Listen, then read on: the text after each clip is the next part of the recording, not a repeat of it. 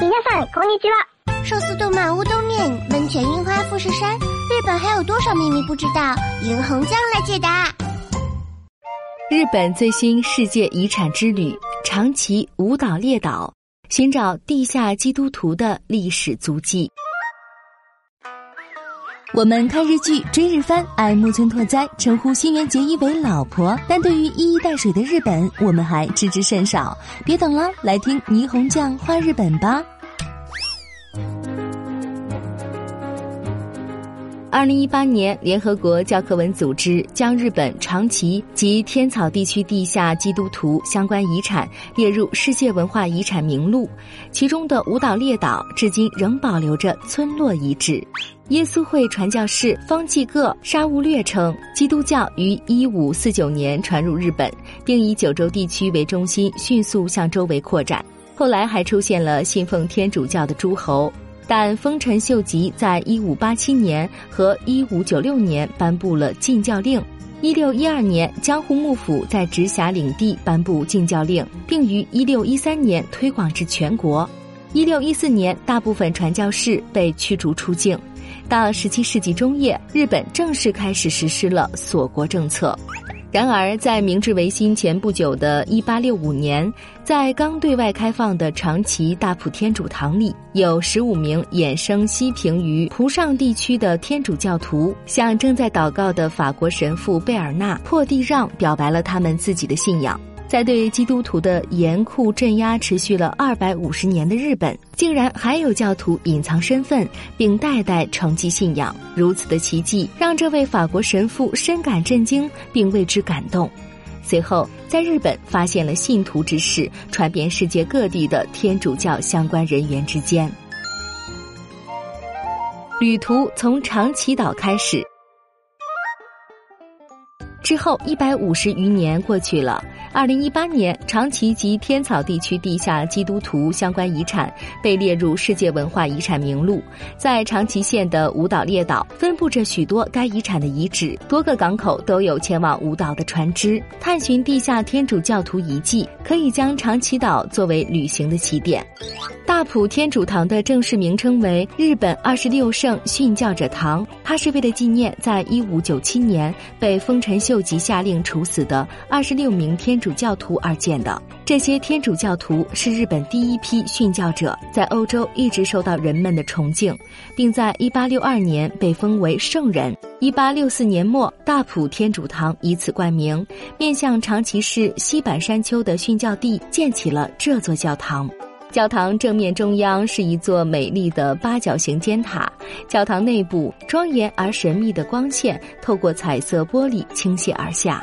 建立初始，以参观法国寺庙为名，拜访这处教堂的地下天主教徒们，是怀着怎样的心情仰望这些彩色玻璃的呢？地下天主教徒移居的岛屿。从江户时期开始，舞蹈列岛就是许多地下天主教徒的宜居之地。虽然1865年发现信徒仪式成了宗教史上的奇迹，但明治政府继承了禁教令，直到1873年才予以废除。在此期间，公开自己的信仰的地下天主教徒遭遇了种种镇压教徒事件，舞蹈列岛当然也不例外。从长崎港前往舞蹈列岛。可以选择渡轮或喷射飞船。如果不是着急赶路，那么推荐搭乘渡轮，这样可以登上甲板眺望。早班渡轮八点五分鸣笛起航，驶向福江岛。三小时十分后，渡轮于十一点十五分准时抵达福江港。这是舞岛列岛中最大的一个岛。岛上虽然有舞岛汽车公司的巴士运行，但班次很少。如果你想自由自在地环游福江港，去探访各处教堂，租车是最方便的。首先可以去位于福江港北部奥普地区的唐崎天主堂。禁教令废除后，这里建造了舞蹈列岛上首座圣堂。现存的哥特式红砖建筑十分美丽。接着可以前往位于海岛最西端玉之浦地区的景池浦教堂，它是日本首座仿造了鲁尔德圣母洞的教堂。鲁尔德是法国西南部一座市镇的名字。据说，1858年在当地的一个小洞窟里，圣母玛利亚在一名少女面前显灵，从洞内岩石间涌出可以治病的泉水。1891年，梵蒂冈仿造鲁尔德圣母洞的消息传遍世界。一八九九年，景池浦教堂也模仿建造了由玛利亚圣母立像的圣母洞。傍晚可以去三井乐半岛西北部的原天主教徒墓碑群眺望夕阳落入东海，这里充满着一种庄严的气氛，犹如象征着在残酷的镇压下仍然以顽强的意志存活下来的天主教徒们的信仰之心。一路北上，巡游五岛列岛的世界遗产。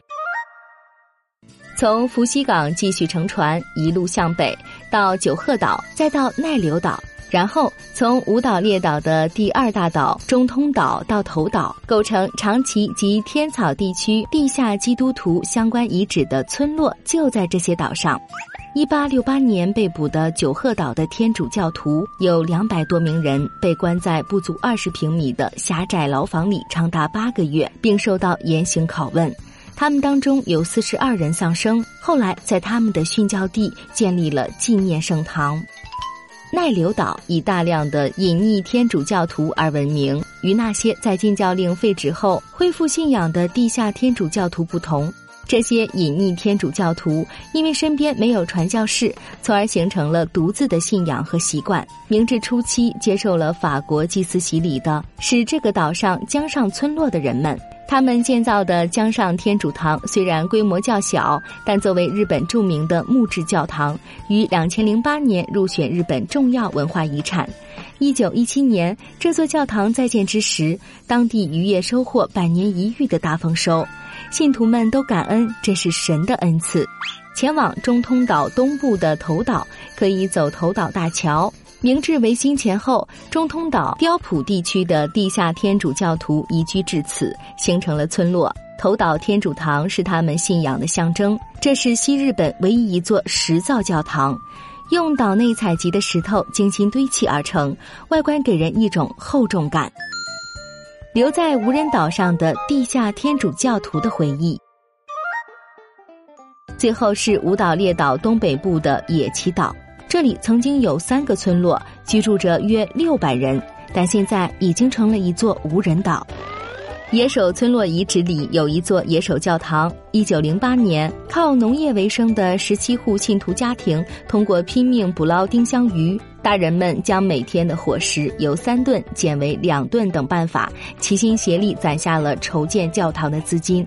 在海岛南端的周森村落遗址，如今只剩下残墙断壁。这里的斜坡极其陡峭，让人深感当时人们在此生活的艰辛。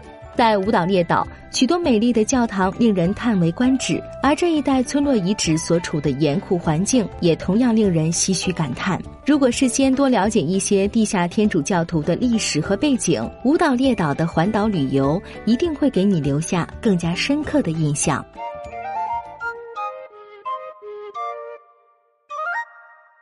更多信息、精美图片，请看文字版日本网三 w 点 nippon 点 com。